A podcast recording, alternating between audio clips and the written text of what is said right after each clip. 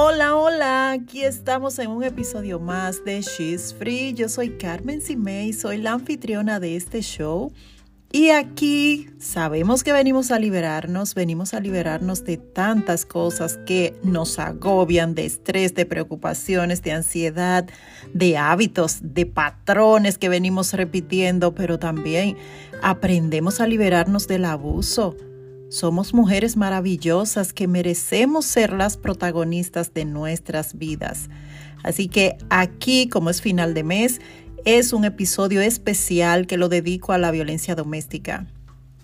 Es un tema que me toca muy de cerca porque pasé por ahí y tengo que dar mi granito de arena para esta pandemia de violencia doméstica que hay hoy día porque necesitamos educarnos, necesitamos eh, ver cuáles cosas son las que están fallando desde abajo, desde los niños, dónde está el fallo. Y si no lo sabes, tengo eh, esta comunidad que hemos creado de Madres en Travesía, cuyo objetivo principal es formar hijos responsables, formar una nueva generación libre de violencia doméstica y de adicciones. Si te quieres unir a esta comunidad, pues te voy a dejar el enlace ahí en la descripción de este, de este episodio para que te unas a nosotras, porque vamos a comenzar los entrenamientos maravillosos. Imagínate, vamos a comenzar en febrero con entrenamientos sobre eh, cómo hacer a Dios el centro de mi familia. Vamos a trabajar nuestra niña interior, vamos a estar eh, subiendo nuestra autoestima, recuperando nuestro amor propio.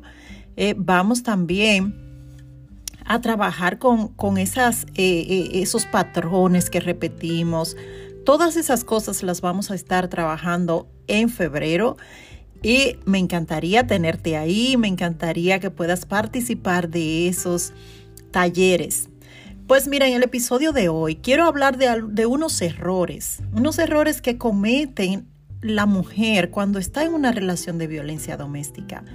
Y no es el hecho de que, ay, le gusta que la golpeen, le gusta que a ella le gusta eso, por eso se queda ahí. Oh, Dios mío, mira, cada vez que yo escucho a alguien decir eso, es como si, si me cayera algo encima, de verdad que me da enojo cuando escucho decir eso, porque nadie se imagina lo que es estar en un círculo de violencia. Eso es horrible, es espantoso, pero es un círculo del que es tan difícil salir.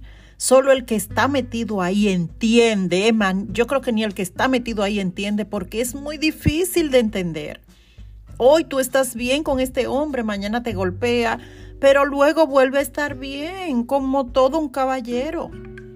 Y tú crees que de verdad eh, ese hombre te va, te va a tratar bien. Pero mentira, vuelve el mismo círculo una y otra vez. ¿Ok? Entonces vamos a ver cuáles sí realmente son errores que cometemos y que es bueno que los saquemos a la luz para evitar que sigan, eh, que sigan afectando la salida rápida de una relación de violencia doméstica como es, por ejemplo, minimizar la gravedad del abuso. Y fue algo que yo hice, y lo puedo decir abiertamente, yo justificaba al agresor. Yo lo justificaba diciendo, oh, lo que pasa es que eso es por el alcohol, es porque él toma alcohol, es porque a veces él eh, está estresado. Oh, no, no podemos minimizar la gravedad del abuso. Tampoco podemos decir que, ah, no, o sea, es que sí, él, él me habla feo, pero nunca me ha golpeado, nunca me ha puesto un dedo encima. Y tú quieres peor abuso que el abuso verbal. Ese es el peor de todos. Ese te deja cicatrices que no sanan nunca, que son tan difíciles de cerrar. Horrible. Entonces no minimicemos la gravedad del abuso hay que llamarlo por su nombre, ¿ok? No vamos a, atribuir eh, eh, toda la violencia a situaciones estresantes o disculparlos. Eh, por, porque, ay, es que está estresado o fue porque le fue mal en el trabajo. No, hay que sacar a flote cuáles son las verdaderas razones del abuso.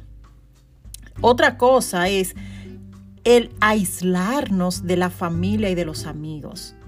Ese es algo común en las mujeres abusadas, a veces porque el agresor se la ingenia para manipular a uno y alejarlo de, de, las personas que quieren a uno y que pueden ver de afuera lo que sí está sucediendo.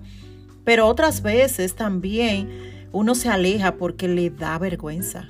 A veces le da vergüenza, le da miedo a que, a que juzguen a uno y que, y, que le critiquen y que le estén preguntando.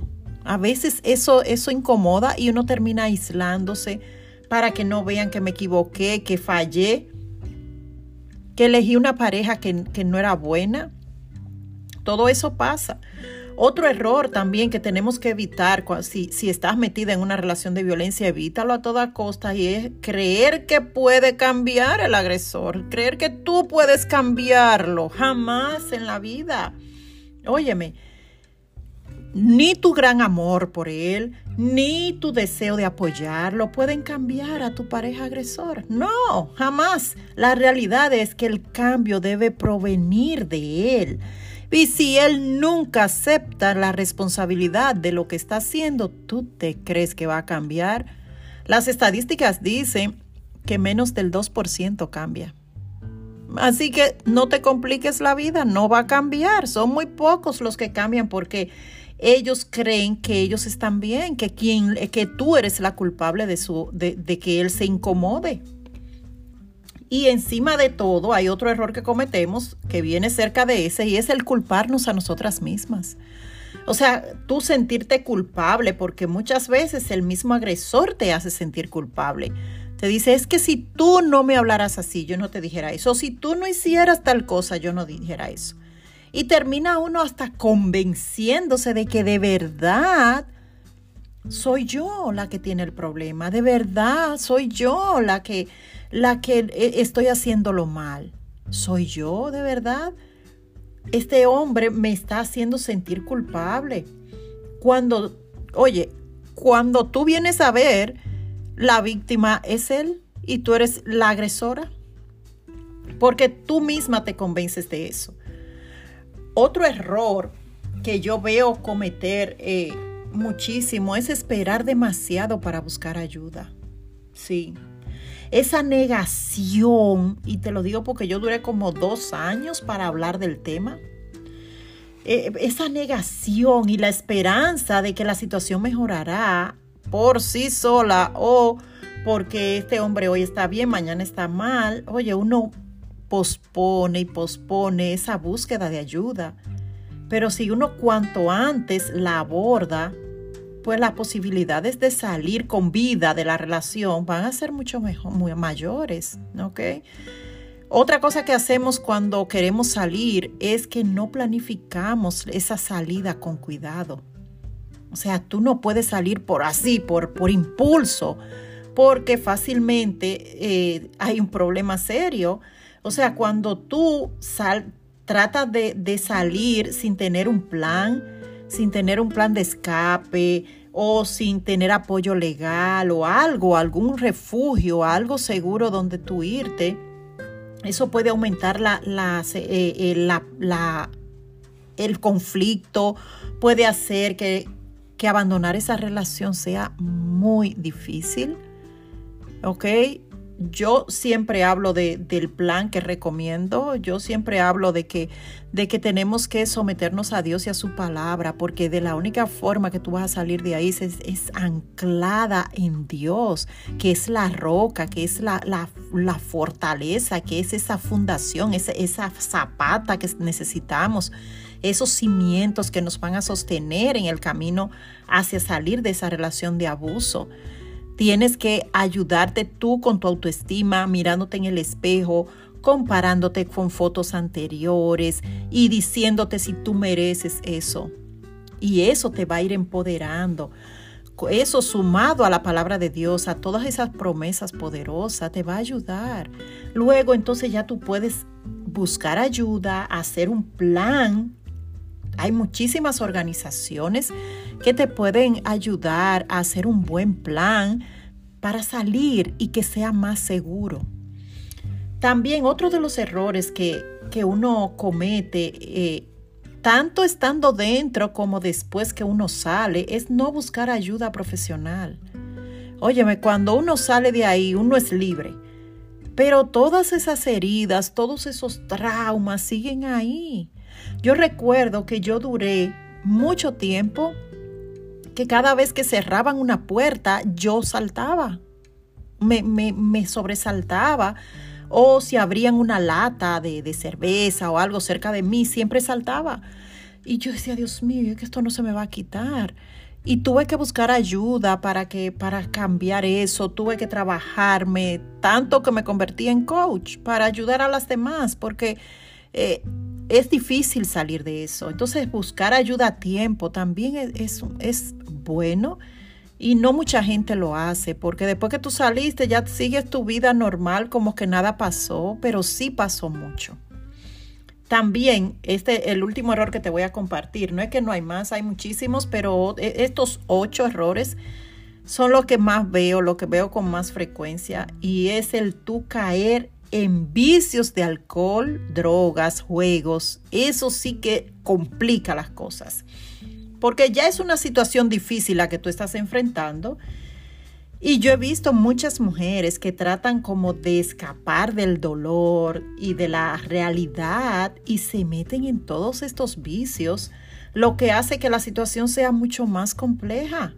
Es como tú venir y echarle gasolina al fuego encendido, ¿ok? Esto va a terminar convirtiéndote a ti en la agresora y él en la víctima. Entonces, ese error no lo cometas jamás. Ese error de tú meterte en vicios cuando tú estás en una relación de violencia doméstica, mira, eso, eso puede ser terrible. Entonces es posible que tú conozcas a alguien, si tú no has sido eh, víctima de violencia doméstica, o que conozcas a alguien que sí está pasando por esto, o si tú misma estás pasando por, por violencia doméstica o has pasado violencia doméstica. Oye, échale un vistazo a estos errores para que los evites. Se puede vivir después de salir de violencia doméstica. No te voy a decir que es fácil, lleva tiempo uno pasar, eh, uno eh, recuperarse y seguir adelante, pero sí se puede. Y la paz que tú recibes después que sale de ahí, oye, tú enfrentas lo que sea después que salga, porque esa paz esa paz no tiene precio, no es negociable. Comparte esto para que más mujeres eviten estos errores, ¿ok? Ahí las veo, ojalá las pueda ver en Madres en Travesía. Ya saben, ahí les voy a dejar el link para que se registren. Cuídense mucho y seguimos en contacto por acá o en mis redes sociales. Un abrazo, Dios las bendiga. Bye bye.